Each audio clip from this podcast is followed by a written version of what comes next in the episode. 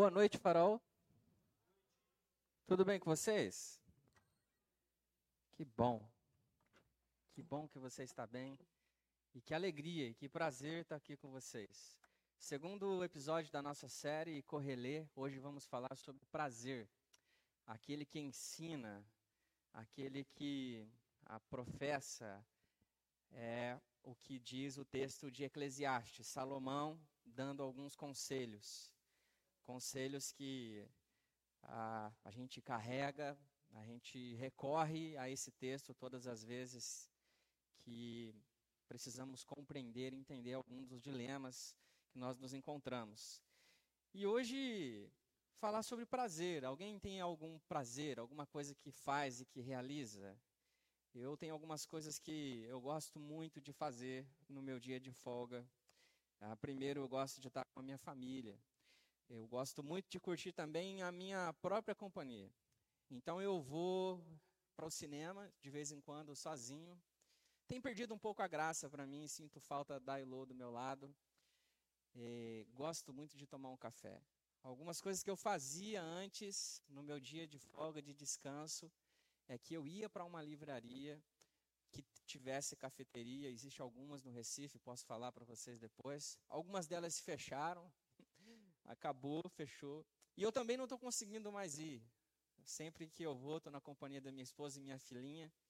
E você que é pai, sabe o quão difícil é você ler algum livro ou comer alguma coisa com uma filhinha de um ano e meio, querendo rasgar as coisas que você está na mão, querendo tomar e comer as mesmas coisas que você está comendo e quer a sua atenção.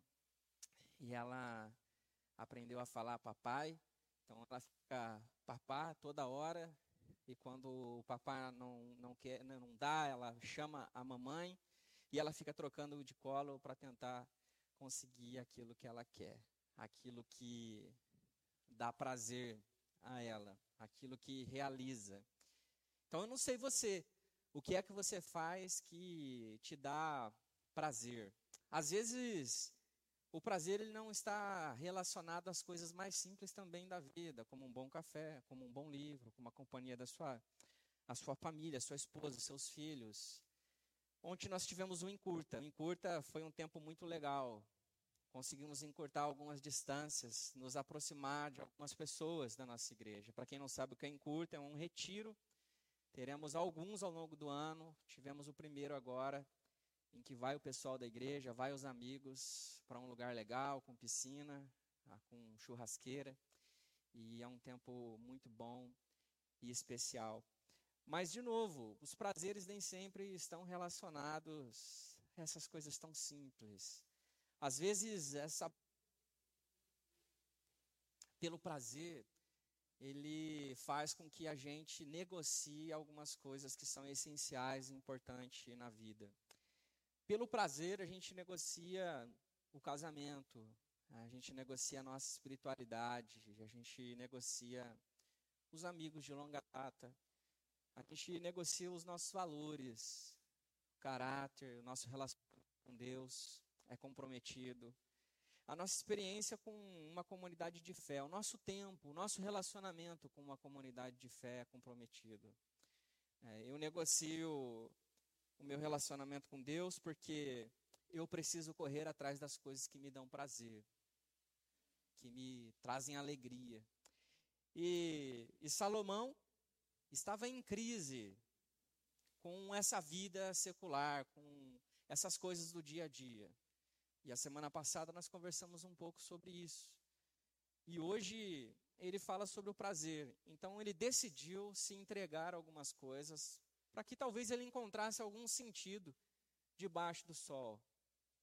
Algum sentido debaixo do céu. Alguma coisa precisa fazer sentido nessa vida. Eu preciso encontrar alguma coisa que corresponda aos meus anseios e que talvez resolva esse vazio que fica dentro de mim.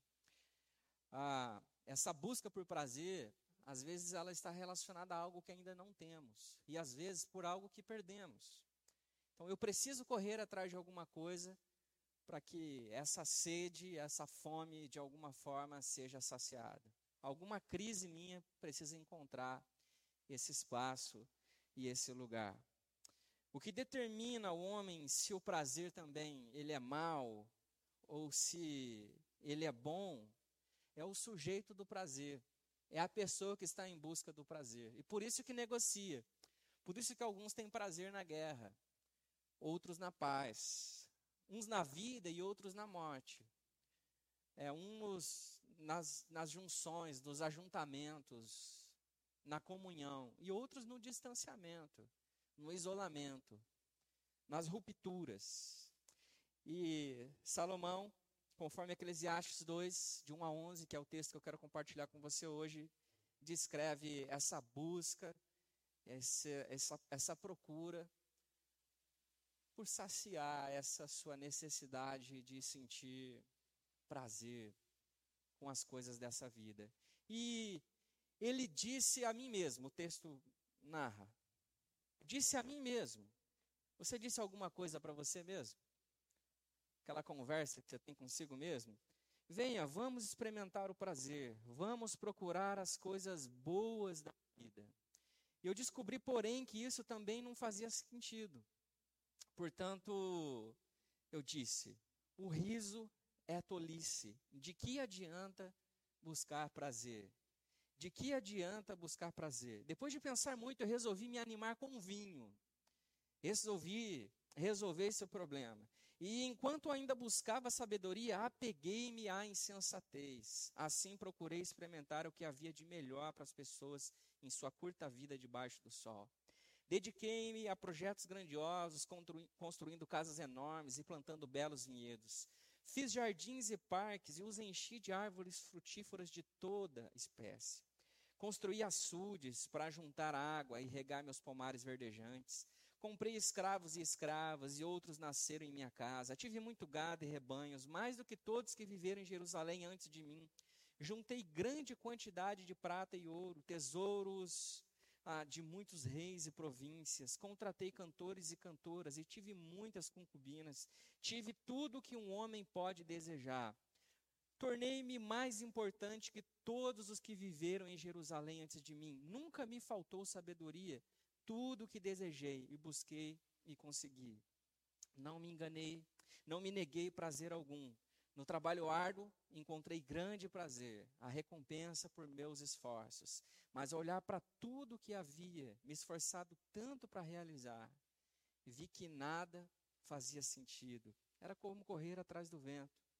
Não havia nada que valesse a pena debaixo do sol. Nada que valesse a pena debaixo do sol. Senhor Jesus, que a Sua palavra ela encontre em nossos corações um solo fértil. Que essa palavra ela caia como uma boa semente num bom solo ou num solo difícil que pode ser transformado por aquilo que o Senhor está a falar conosco nessa noite, Pai. Em nome de Jesus. Salomão ele encontrou o fracasso na sua busca por prazer, satisfação nessas coisas da vida. Essa busca que a gente vê ele aqui desesperado. Se a gente talvez, a gente lê talvez com um certo entusiasmo de Salomão, esse momento, essa descrição de que ele procurou experimentar todas as coisas da vida. E ele descreve aquilo que tem valor para ele para o seu tempo. Então eu fiz grandes coisas, construí grandes coisas, tive muitas coisas. Tive muitas coisas com valor.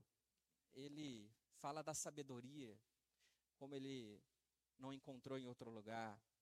Ele fala de como ele tinha domínio sobre outros reis, outros espaços, outras cidades, de como o poder dele se estendia. Tudo era muito grande, megalomaníaco. A gente vê o próprio Salomão dizendo o quanto ele era mais inteligente que os outros. Quando ele traça o seu caminho, o seu problema de futilidade, e ele mostra que toda a sua sabedoria não pôde resolver esse enigma da vida. Então, Salomão, ele argumenta agora que essa busca por prazer não pode saciar toda a minha necessidade.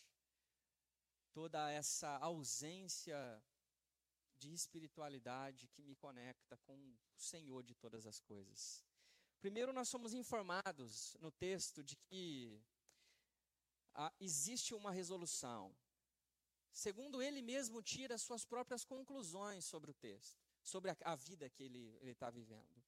E ele segue então num relato detalhado sobre os seus esforços para encontrar prazer nessa vida.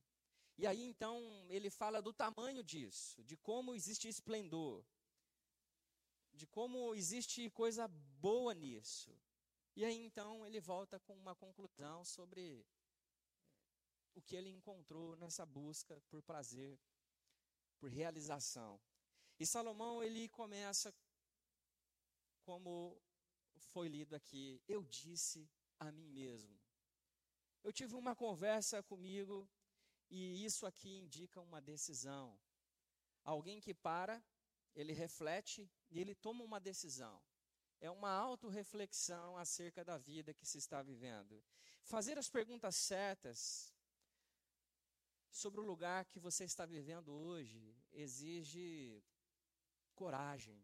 Você fez perguntas, ou você tem feito perguntas a si mesmo, sobre o lugar em que você está, sobre as decisões que você tem tomado, sobre o porquê você escolheu fazer isso que você está fazendo agora.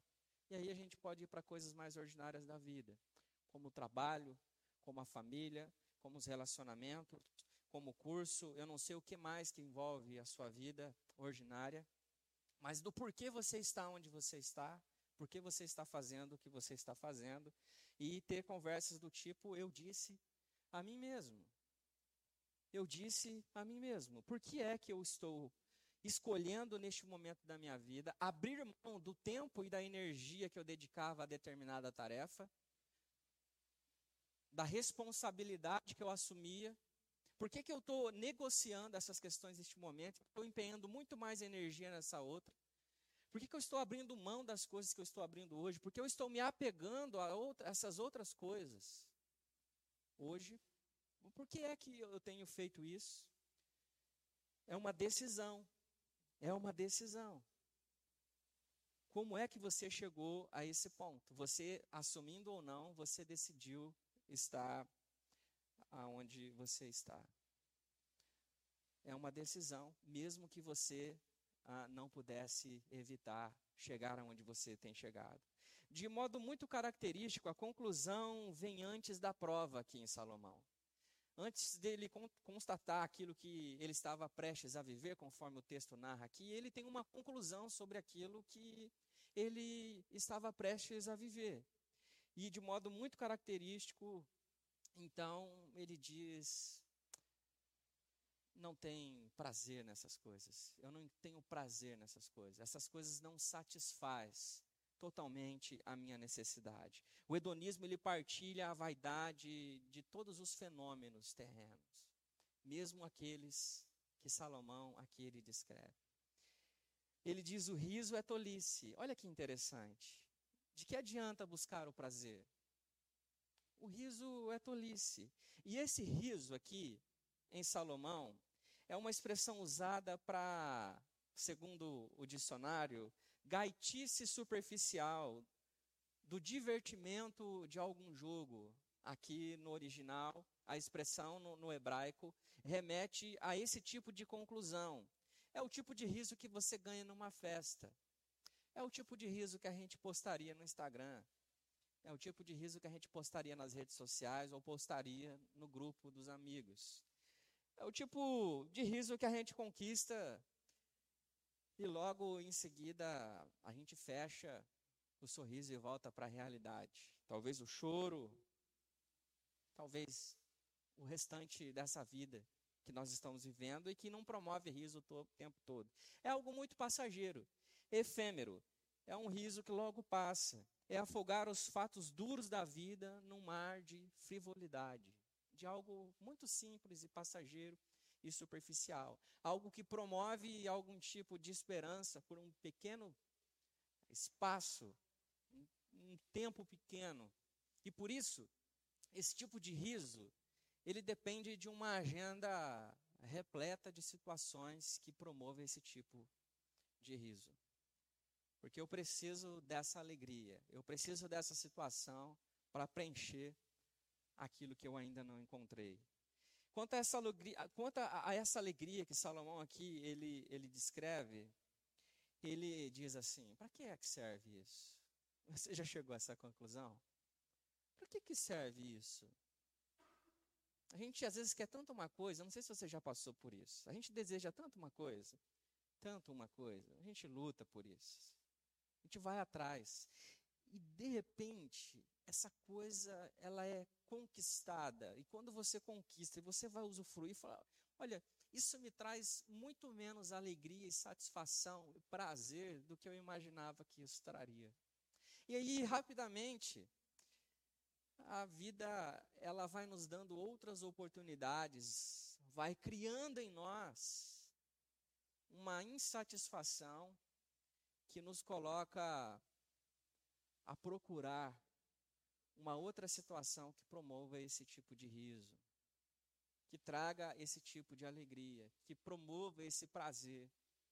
Sabe, o que é que você tem procurado na sua vida para promover esse prazer essa alegria? De que serve? Salomão diz. O que, que eu faço com isso? Será que isso de fato está promovendo algum tipo de mudança? As implicações da pergunta retórica aqui são óbvias. Todos os prazeres dignos e menos dignos, igualmente, deixam de satisfazer as necessidades do homem, cujos horizontes permanecem debaixo do sol permanecem debaixo do céu. Esse espaço, essa visão, é como se você tivesse um quadro da vida e todos os seus prazeres estivessem limitados a esse ambiente. Ou a gente pode chamar isso de bolha. É como se todos os prazeres da vida ele estivesse dentro dessa bolha. Esse universo pequeno, esse universo mensurável, esse ambiente que você consegue medir. E todos os prazeres da sua vida está restrito a esse lugar, a essa visão. Então, essas perguntas elas estão limitadas a esse quadro, a esse espaço, a esse limite que ele, ele fala sobre em, em todo o texto de Eclesiastes, a todo tempo, debaixo do sol, debaixo do céu. Dentro desse espaço, dentro desse limite, nada faz sentido. E a ideia de Salomão é provocar que todas as coisas que acontecem dentro dessa visão não tem nenhum tipo de alegria que demore, que dure. Ela é passageira. Ela é como nada, ela não me serve de muita coisa. Eu não consigo fazer muita coisa com esse prazer. A ideia é provocar de que esse prazer, essa alegria que você está esperando encontrar nessas coisas, ela não vem do lugar que você procura. Ela vem de outro lugar e ela transcende aos céus, ao sol. Ela vai mais longe. E ele, inclusive, não diz que essas coisas que promovem o riso, que é passageiro, elas também são proibidas. Elas não são superficiais porque elas são coisas da vida e da vida ordinária. Elas são porque toda a nossa expectativa está nessas coisas que são muito passageiras.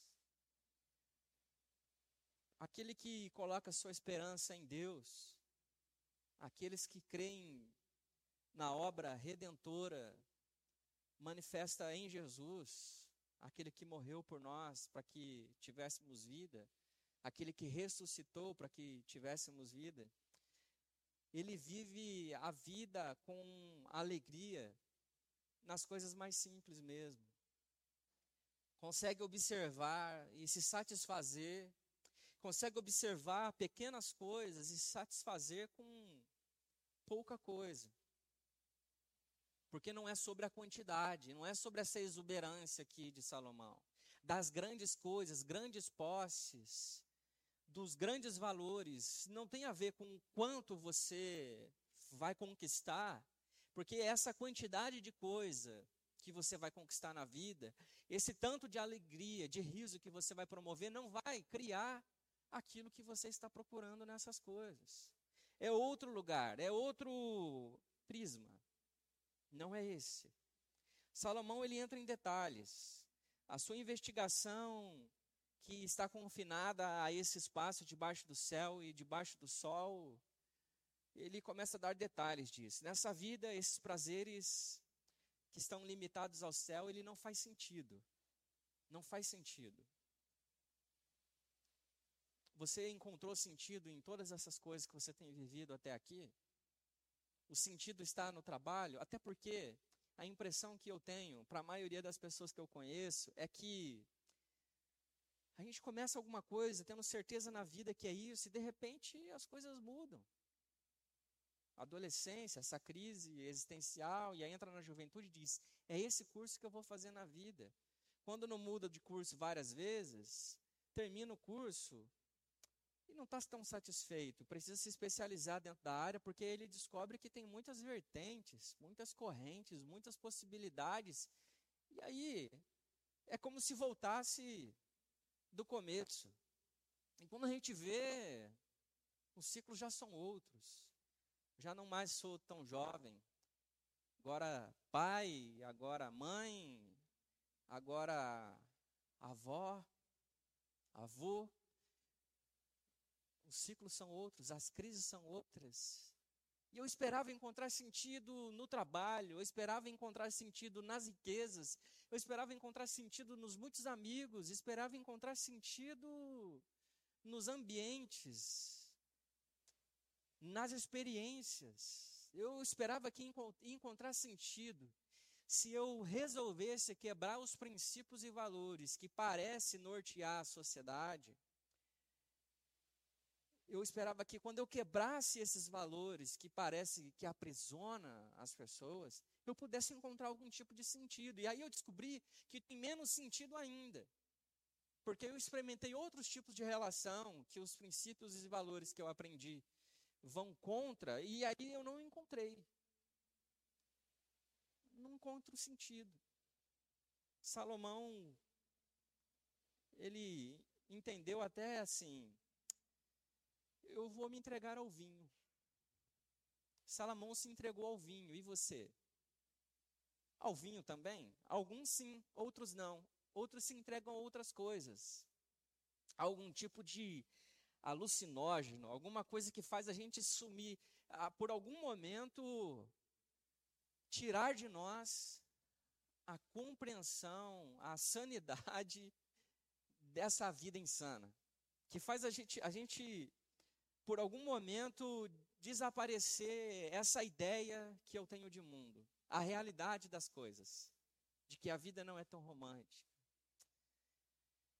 de que o trabalho dos sonhos não é tanto um sonho assim.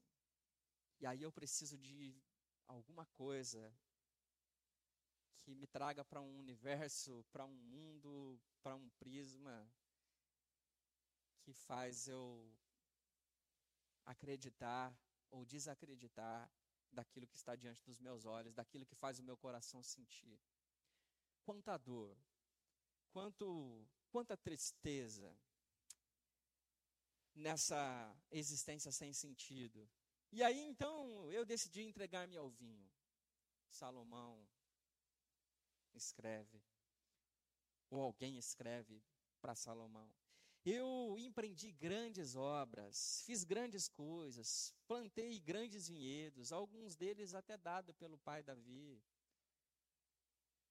Ah, eu fiz grandes coisas, grandes, grandes coisas, grandes casas, mansões, grandes postos. E ele descreve exatamente aquilo que era valoroso para o seu tempo. Matas, grandes jardins, açudes, Imagine você que gosta de transformar realidades, transformar espaços, você que gosta de pegar o caos e dar vida ao caos.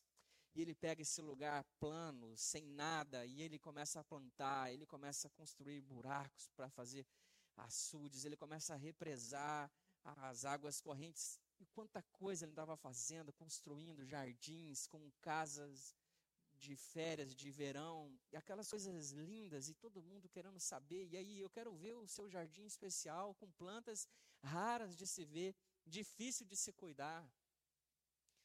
Ele tem escravos, funcionários que estão felizes, porque os seus escravos viviam melhores daqueles que eram livres no seu tempo. E ele se orgulhava de tudo isso. Eu fiz muita coisa. E imagine você descrevendo quanta coisa legal você fez da sua vida, aquela vida de Instagram, de como você tem sucesso, de como você obteve êxito em todos os seus esforços, tá? tudo aquilo que você desejou, você lutou, conquistou e fez acontecer.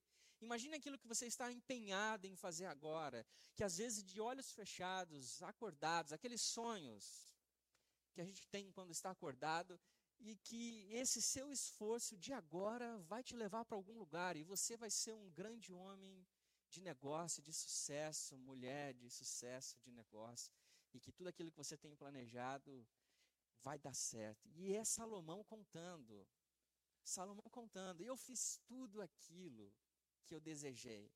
Deu tudo certo. Eu fiz grandes coisas, grandes coisas. Outros livros foram escritos, profetas, reis mencionaram as coisas que eles herdaram na história, por aqui são heranças de todo esse momento do sucesso de Salomão.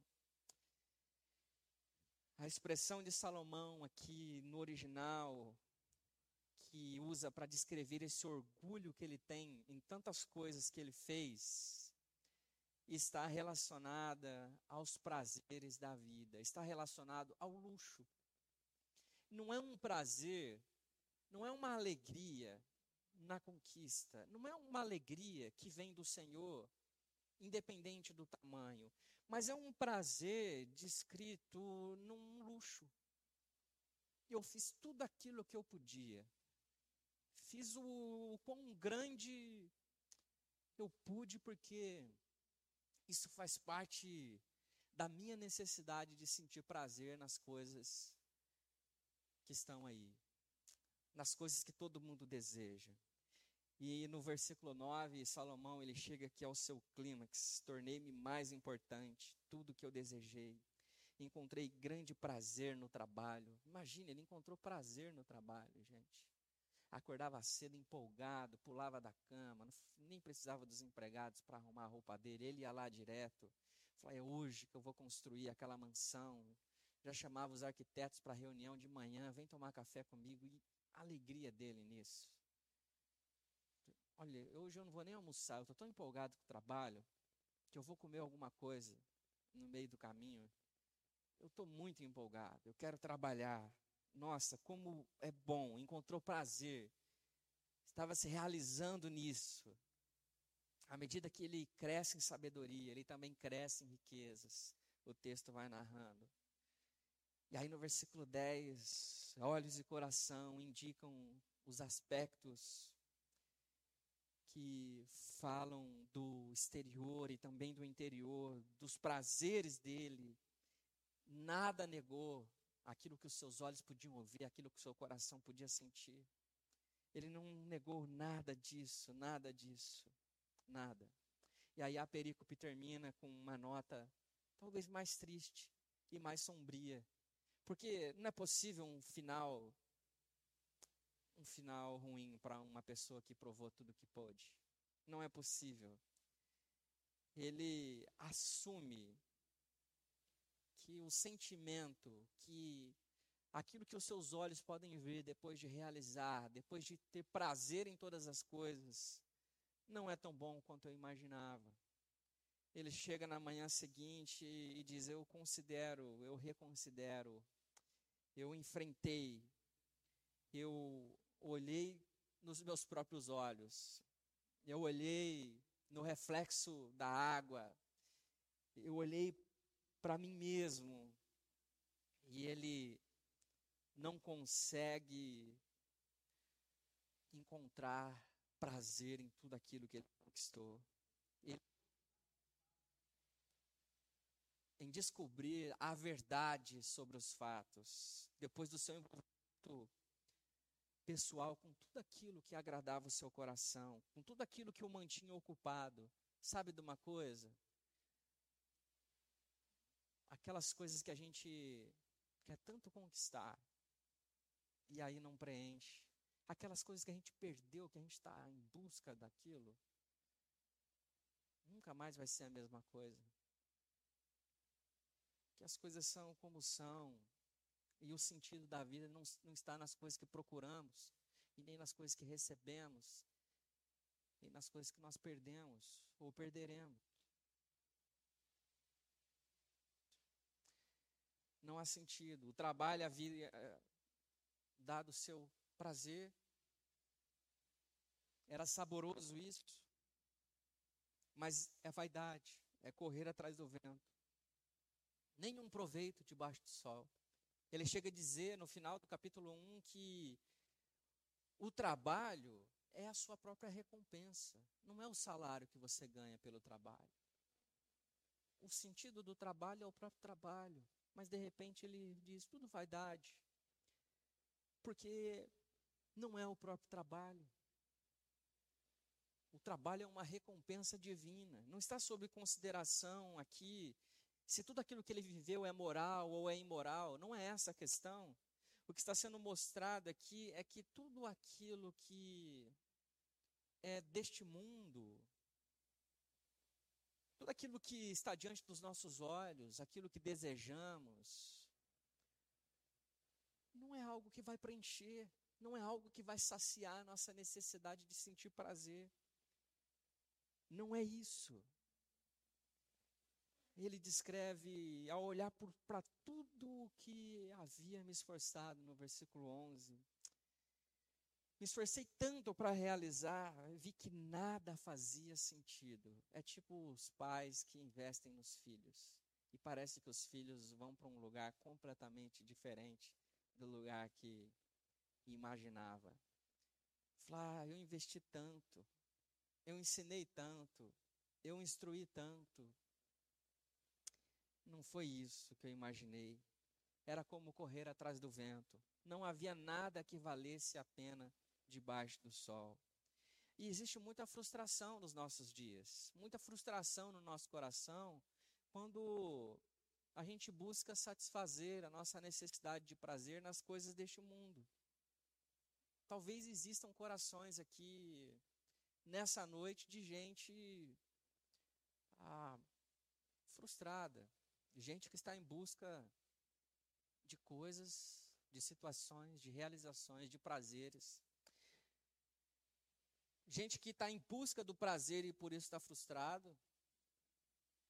E gente que já encontrou prazer em alguma coisa e ainda não está satisfeito.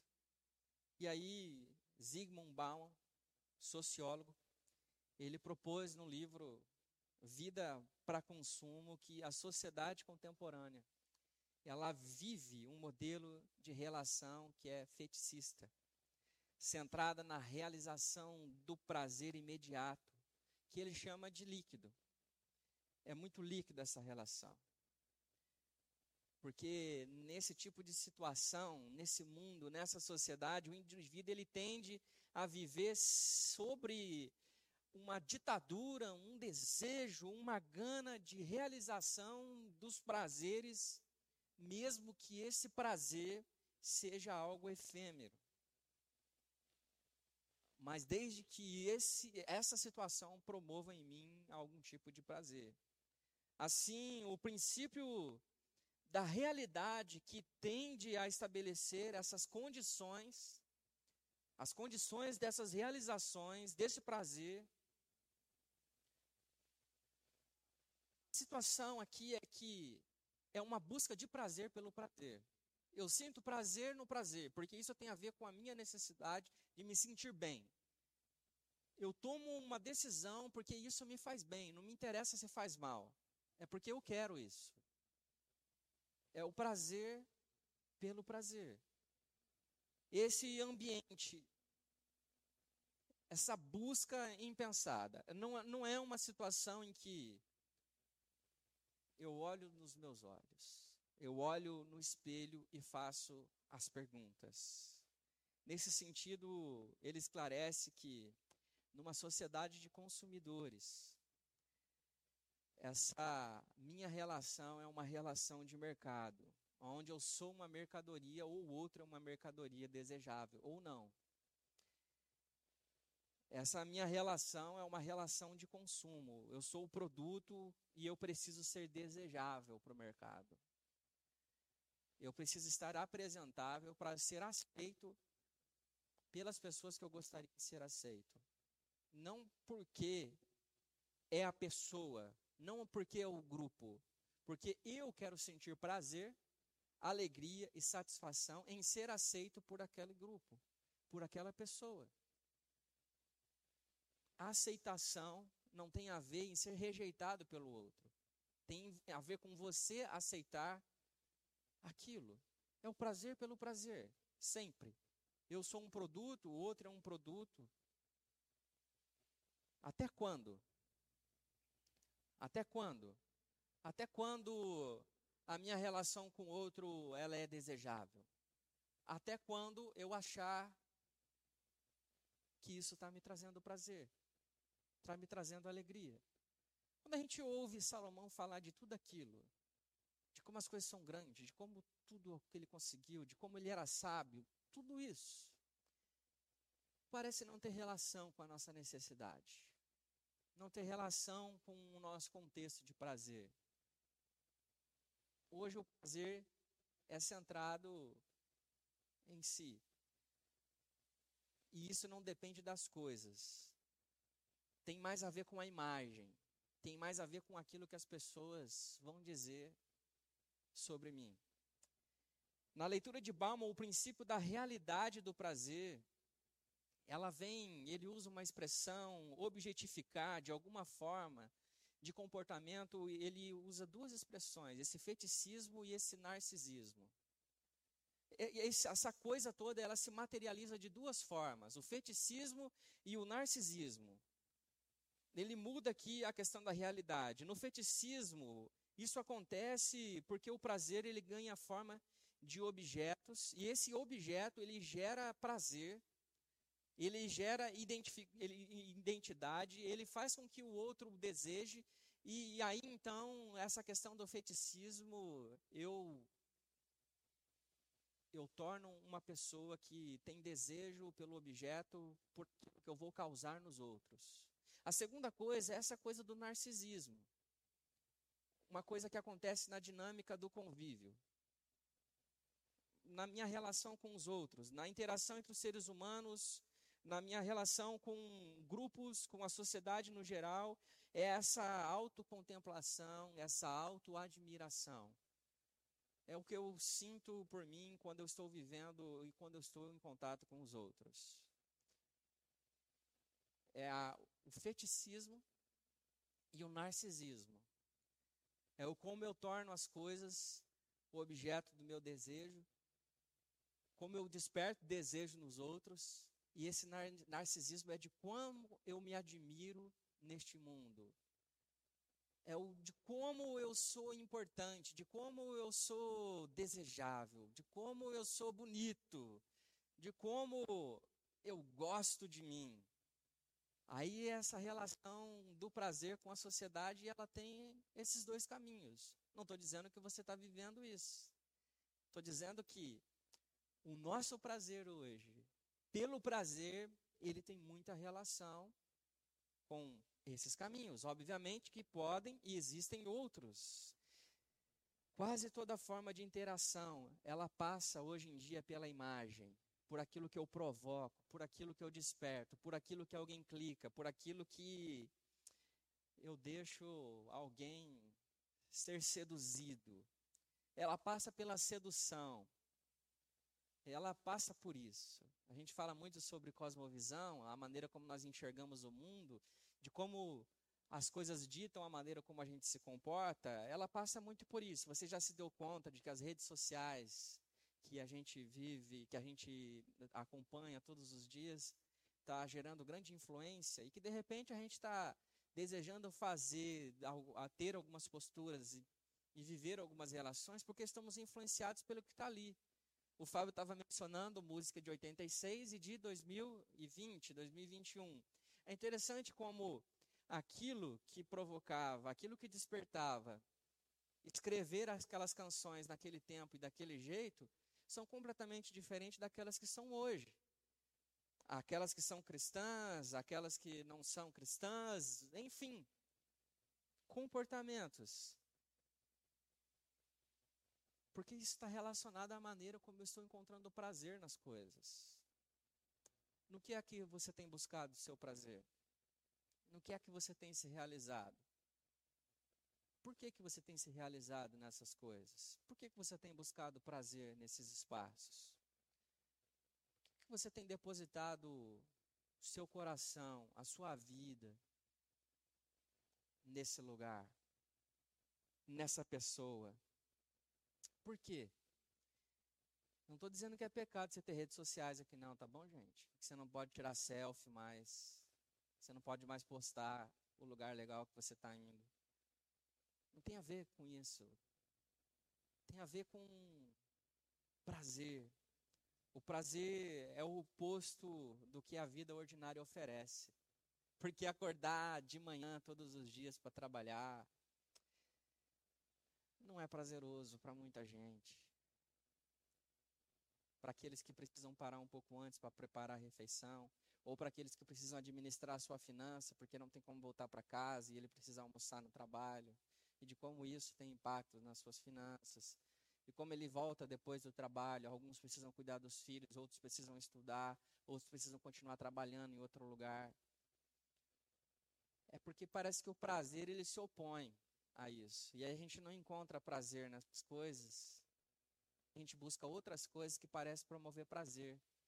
E quando a gente está vivendo isso, descobre que isso é efêmero, que isso é passageiro.